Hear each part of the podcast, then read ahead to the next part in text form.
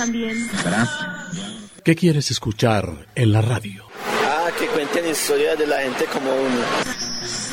Muy bueno saber qué lugares hay para conocer. Que se hable de todos y para todos. Y que le cuenten qué está pasando. De la Urbe Radio, periodismo universitario para la ciudad y la región. Una producción de los estudiantes de periodismo de la Universidad de Antioquia.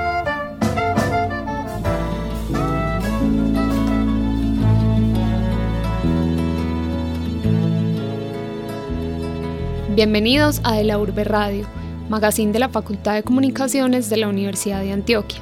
El programa de hoy se encuentra bajo la producción y presentación de Juliana Correa. Hoy estaremos hablando de una población vulnerable, las personas con discapacidades físicas. A tu escuela llegué sin entender por qué llegaba. En tus salones encuentro mil caminos y encrucijadas. Se dice que en Medellín no hay un censo real de dicha población, pero que sobrepasa las 40.000 personas según una estadística que presentó la Secretaría de Salud en el 2010. En este programa queremos dar una mirada a lo que conlleva vivir con una limitación física, desde el punto de vista de expertos y personas que la padecen.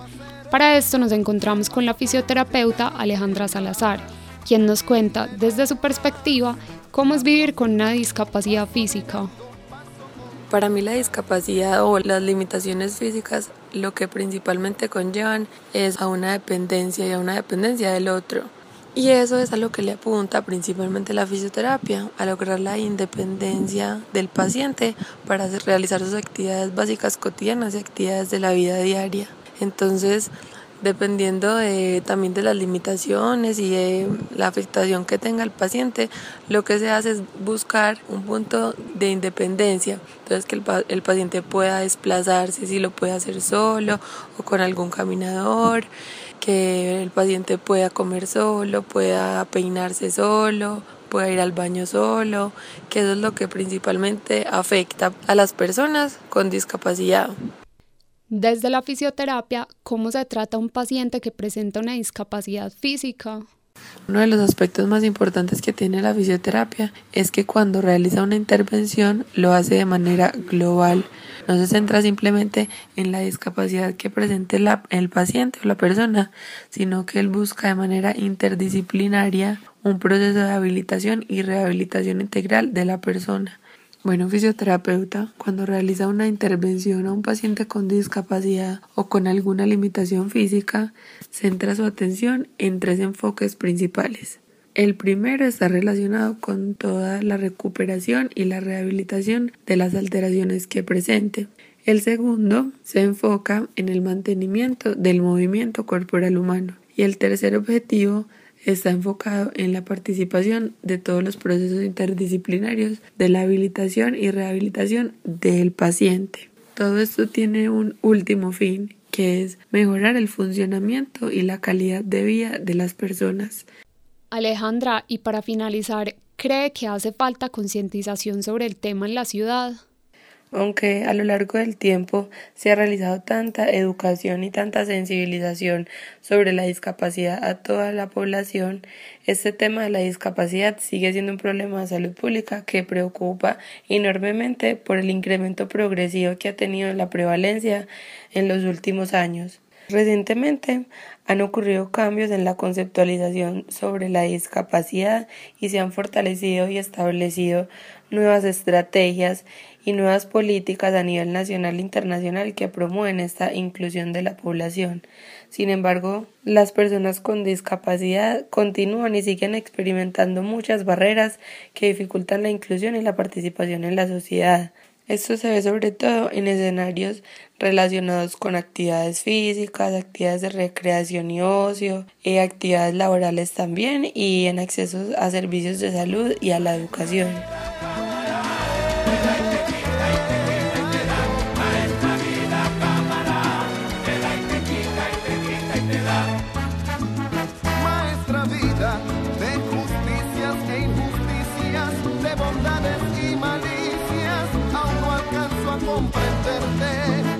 Al poco tiempo de que Marta cumpliera los 50 años de edad, Un preinfarto le cambió su vida para siempre, dejándole como consecuencia media parte de su cuerpo paralizado. Marta, cuéntenos qué le sucedió. Mi nombre es Marta Lucía Posada. Tengo 65 años. Me dio esta enfermedad. Eso fue como un preinfarto. Me empezó estando yo aliviada todo, yo no sentí nada, nada. Eso es lo que dicen es que una enfermedad silenciosa. Era un día como a las 5 de la tarde. Yo sentí calor, fue lo único que sentí como mucho calor. Me metí al baño a refrescarme. Y, cuando me quité la ropa para meterme al baño, fui a abrir la llave y ahí yo sentí que ya no podía mover las manos, nada. Entonces me, me senté y no, no pude vestirme ni nada. Entonces yo en la casa no estaba sino con Natalia y Natalia estaba muy chiquita. Y entonces la llamé, así yo mal porque yo no podía ni hablar. Y ya lo que me entendió fue, es que me estoy muriendo, llamé gente. Entonces ya salió y llamó la señora de la vecina y fue con el esposo y me sacaron del baño y entonces yo ya no, no, no hablaba nada, nada. Y yo dije pues que me había dado como algo. Llamé a la EMI, vinieron los de EMI y dijeron que había dado un preinfarto. Y entonces me llevaron y me dijo el médico que, que esa me había salvado. ¿Sabe por qué me salvé? Porque no abrí el baño, no me mojé. Yo, no es que yo iba a abrir la llave y no pude. Entonces eh, me decían los médicos, donde estuviera abierto la llave, ahí me queda. Se me subió la presión a 350. A los cinco días ya me mandaron para casa, pero el médico me dijo que todo el lado derecho, que pues así imposibilitado. Claro que yo al principio quedé muy mal, que en silla de ruedas, no hablaba, no movía nada. Si me ponían para un lado me caía, así, de todas maneras me caía, entonces me tenían que tener cuñada con cojines y todo. Y a los seis meses que me empezaron a hacer la terapia y fue la fonoaudióloga del lenguaje y no podíamos pagar las dos. Yo dije que, que yo quería la fonoaudióloga del lenguaje y entonces esa fue la que me hizo pues el tratamiento todos los días, iba todos los días. Y después de eso, ¿cómo fue su recuperación? Me dijo el, eh, el médico que el médico que yo ya quedaba así. Con el tiempo fui, mejorando, las hermanas mías, mi mamá, las amigas, me ponían a caminar. Y a los seis meses vine a empezar a caminar con ellas así de gancho y ya lo último con el bastón. Y después ya fui muy en la mano, la mano pues esta, porque yo medio cuerpo lo tengo perdido, ya hago de todo, hace 15 años que me dio, ya va para 16. Marta, ¿usted tuvo algún tratamiento psicológico? Psicológico, ni, ni tampoco recibí terapia porque eso vale mucho. Y para ir a la EPS, la EPS las da. Tienen que pagar taxi y no anda a pagar taxi todos los días. Yo no monto en buna, yo tengo que salir en taxi para donde voy en taxi. Entonces, es otra cosa. Yo de dónde voy a estar pagando taxi a toda hora. ¿Y qué medicamentos tiene que tomar y cada cuánto?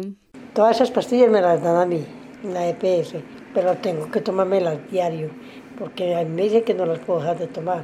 A las 6 de la mañana tomo mm, para la tiroides, sartán y para mí lo que es para la presión. Tengo que tomar una pastilla que manda para los triglicéridos. Tengo que tomar también la aspirina después de almuerzo. Yo tengo que tomar muchas pastillas y no las dejo de tomar. Marta Posada, por último, cuéntenos cómo le afectó emocionalmente este incidente. Me afectó a María. Ya no me provocaba ni vivir. Yo decía, el mejor uno morirse que estar así, porque como yo salía mucho a hacer mandados, yo era la que hacía todo en la casa. Eso sí me, me enfermo mucho tiempo. Y todavía yo me caigo y me pongo a llorar. Me invitan a, vamos para tal parte, yo, ay, no, qué pereza es que poner a otra persona que lo cuide a uno para que la otra persona esté bien incómoda, ah, yo, yo me aburro mucho. Y tengo amigos conocidos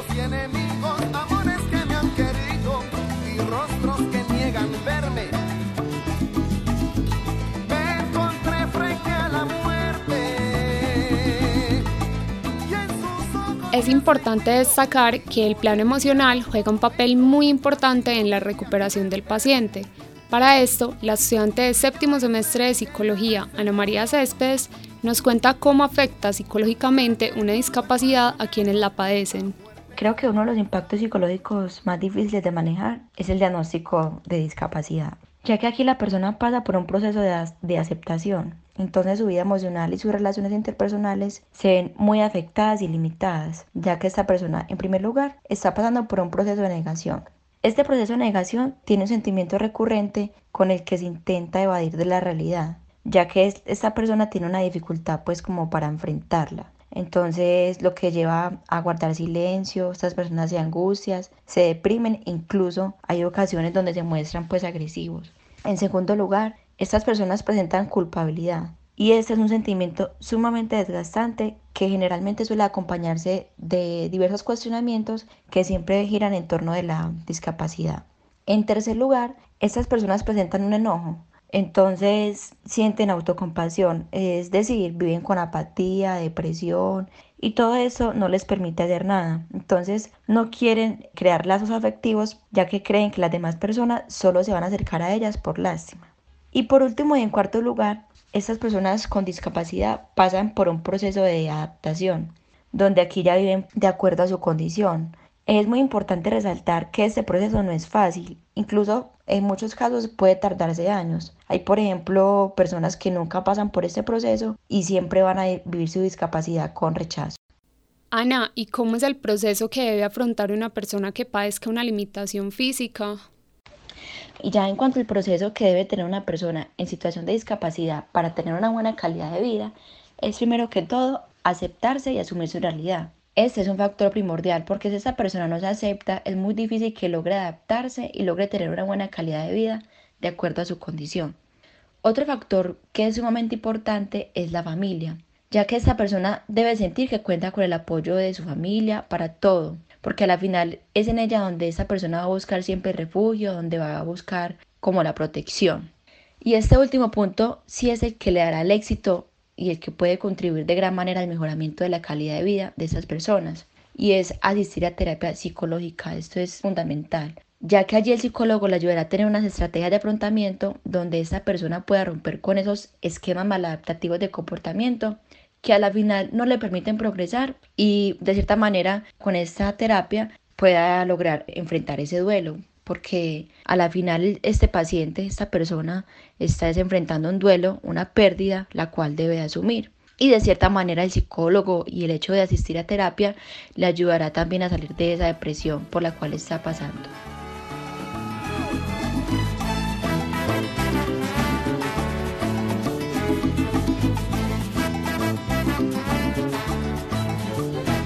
El ortopedista y traumatólogo Álvaro Ángel Monsalve nos cuenta para él qué conlleva vivir con una discapacidad física. Hay que empezar por definir qué es una limitación física. Esa es una condición que pone a un individuo en desventaja en cuanto a su funcionamiento individual, su desempeño frente a un grupo. Sin embargo, es difícil de definir ya que muchas veces la discapacidad es más mental que otra cosa. Yo conozco entre mis pacientes personas con discapacidades físicas que se desempeñan mucho más funcionalmente que otras personas que entre comillas son sanas. Con esto me refiero a que la discapacidad no es solo la falta de una extremidad o la deficiencia de un órgano o una función, es también una cuestión de actitud. También hay que diferenciar el tipo de, limitación o la discapacidad que tenga el individuo, ya que es muy diferente el manejo y el desempeño de una limitación o discapacidad mental que una por una enfermedad crónica, como por ejemplo un EPOC o una cardiopatía o una discapacidad puramente física, por una amputación o por una lesión medular, etc. Así también la adaptación a la vida diaria va a variar de individuo a individuo. Y vuelvo a insistir que hay personas aparentemente sanas que se encuentran mentalmente más limitadas que personas con una lesión física evidente. Doctor, ¿cree usted que una discapacidad puede afectar las relaciones interpersonales? Yo creo que sí, y no es por la persona con la discapacidad, sino por la sociedad que la rodea. Hay mucha ignorancia en la sociedad acerca del manejo de las discapacidades. Hay también mucha incomprensión, no sabemos cómo relacionarnos o cómo actuar frente a alguien con una discapacidad. En la población infantil y en la vida escolar se dan los casos de bullying o de rechazo de alguien con una discapacidad. Sin embargo, creo que esto está cambiando un poco. Tenemos que educar a la comunidad, no solo escolar, sino a toda la comunidad en general y permitir que las personas con discapacidades se integren a la sociedad, siendo y sintiéndose eh, útiles. Perdón. Eso se ve en otros países en los cuales personas con discapacidades físicas y mentales son contratados por compañías y entrenados para desempeñar labores dentro de la empresa. Eh, en este momento se me ocurre la cadena americana de almacenes Target, por ejemplo. Desde su perspectiva, ¿qué es fundamental en el desarrollo de adaptación de una persona con una limitación física? Es una pregunta difícil de responder, ya que como dije, depende de la persona y del tipo de discapacidad. Pero creo que a una persona con cualquier discapacidad hay que ofrecerle todas las posibilidades para adaptarse a su entorno y esto implica educación para poder incorporarlo a la sociedad y a la vida laboral. Y la educación no solo me refiero a la del individuo, sino a la sociedad para recibir a la persona con la discapacidad. A veces la persona con la discapacidad es aislada y rechazada, lo cual disminuye sus oportunidades. También se requiere rehabilitación, buscando obtener la máxima mejoría de la función del individuo. También mejorar el entorno, mejorando el ambiente en el cual se desempeña el individuo, para que éste tenga una autonomía que le permita funcionar más adecuada y dignamente. Por ejemplo, en caso de deficiencias físicas, la facilidad de locomoción con adaptaciones en su entorno, como son los ascensores, las escaleras eléctricas, los buses con sistemas para discapacitados, las rampas de los andenes, eh, los semáforos y los aceros para los invidentes, etc. Hay muchas cosas que hay que mejorar, pero yo también creo que hemos mejorado un poco y estamos en el proceso.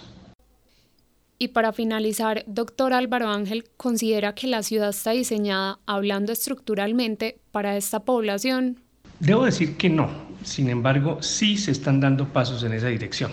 Afortunadamente la sociedad y nuestros gobernantes vienen teniendo en cuenta más a la población discapacitada en el diseño y en el desarrollo de la ciudad. Ya es frecuente encontrar puestos para discapacitados en el metro y en algunos buses, ascensores, escalera eléctrica en las comunas, andenes con rampas y con sistemas para invidentes, etc.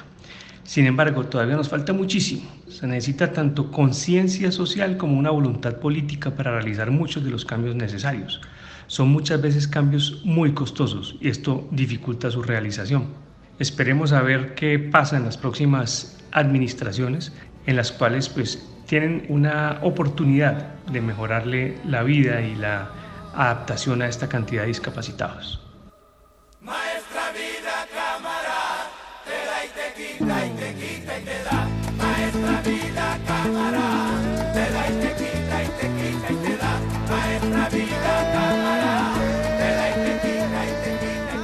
Igual que Marta, Mercedes Botero es una mujer que ha tenido que vivir desde pequeña las consecuencias de una enfermedad que le afectó la movilidad.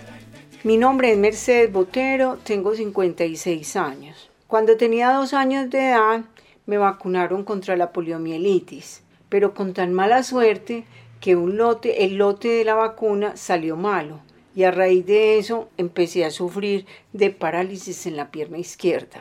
Notaron que algo andaba mal a raíz de que mi mamá me llamó para que fuera a almorzar y yo le dije que no me podía mover. Y fueron a ver y tenía una fiebre altísima. Me llevaron al médico y el médico dictaminó que tenía parálisis infantil. La pierna derecha no sufrió tanto debido a que me hicieron fisioterapia, piscinas de agua caliente y por eso se volvió a recuperar. La pierna izquierda sí sufrió demasiado y al dar el paso me daba caídas muy fuertes. Mercedes, ¿cómo fue su traslado a Medellín y el tratamiento que recibió? Un primo de mi papá, que era alcalde en Cisneros, le daba mucho guayabo ver mi situación para movilizarme y le propuso a mi papá que me trajera a Medellín para que me hiciera ver de un ortopedista porque él no quería que yo siguiera cada día peor. Una tía que vivía en Santa Mónica dijo que ella me dejaba hospedar en la casa de ella para poder estar yendo y viniendo de todas las citas médicas en el Hospital San Vicente de Paul. Empezaron todas las citas, a verme los ortopedistas, todo, y le dijeron a mi mamá que esas operaciones eran muy costosas tenía que usar aparatos ortopédicos, férulas alemanas, pero mi mamá le dijo a los médicos que mi papá ganaba muy poquito dinero y que estábamos pasando por situaciones económicas muy apremiantes. Entonces los médicos decidieron que me iban a hacer las operaciones sin ningún costo.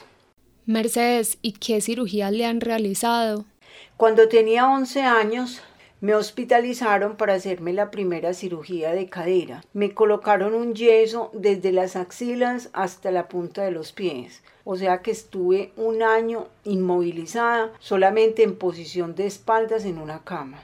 Luego me quitaron ese aparato y me hicieron fisioterapia por espacio de seis meses para tratar de volver a coger movilidad en los pies. Luego de esa operación me hicieron dos cirugías más y me colocaron un aparato ortopédico, el cual tuve por espacio de nueve años. El desplazamiento para mí fue horrible porque tenía que adaptarme a la ciudad que no está diseñada para las personas con discapacidad. Empezando porque las calles son muy asfaltadas, las aceras son muy altas, entonces una persona que no tiene fuerza en las piernas sufre mucho porque me caía frecuentemente. Fuera de eso, para ir a la universidad me tocaba coger varios buses, me caía fácilmente y me salvé muchas veces de algún accidente porque los conductores no esperan a que los pasajeros se bajen y no daban tiempo de bajarme de los buses. ¿Cómo afecta esta enfermedad actualmente su vida y qué accidentes ha tenido? Debido a mi enfermedad tengo los huesos muy desgastados, entonces es muy fácil caerme, fracturarme la rótula, fracturarme algún hueso. En una oportunidad me caí, me abrí la cabeza. Hace como 12 años me fracturé la rótula de ese pie y tuve que tener un break articulado por espacio de seis meses. Hacía mucho tiempo no me pasaba un accidente igual y en este momento estoy con ese break porque me volví a fracturar la rótula del mismo pie. Y como me dijo el ortopedista, en mi caso no me pueden hacer cirugía como a cualquier persona normal porque tengo muy desgastado la rodilla. Me toca inmovilizar el pie por tres meses para que la fractura selle ella sola. Hablando ahora económicamente, ¿Qué costos le ha demandado esta enfermedad? En cuanto a costos, el problema me genera unos gastos extras como tener que tomar colágeno una caja mensual que vale 100 mil pesos, tengo que tomar caprimida de eh, que mm, una pastilla diaria. Y es más, la EPS ni la prepagada me, cubren esos gastos. También tengo que usar un brey articulado que dando gracias a Dios Hace 12 años me pasó lo mismo y lo guardé, pero en ese tiempo me costó como 280 mil pesos. También un caminador, pero ese caminador me lo prestó una amiga, entonces me mermó ese gasto.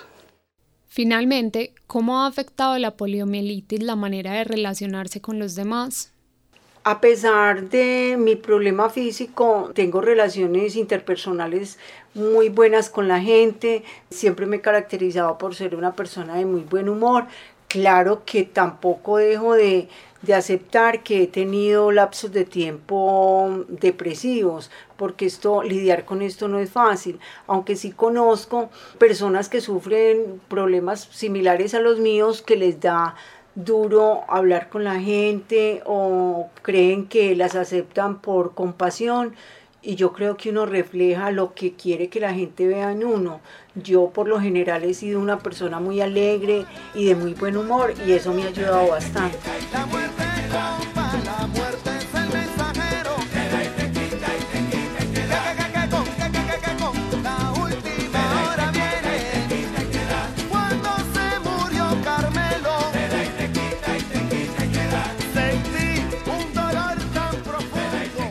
Esto fue de la Urbe Radio, programa de la Facultad de Comunicaciones de la Universidad de Antioquia. Agradecemos a nuestros invitados Alejandra Salazar, Marta Posada, Álvaro Ángel, Ana María Céspedes y Mercedes Botero. La realización y presentación estuvo a cargo de Juliana Correa, bajo la coordinación de Alejandro González y la edición de David Verdío.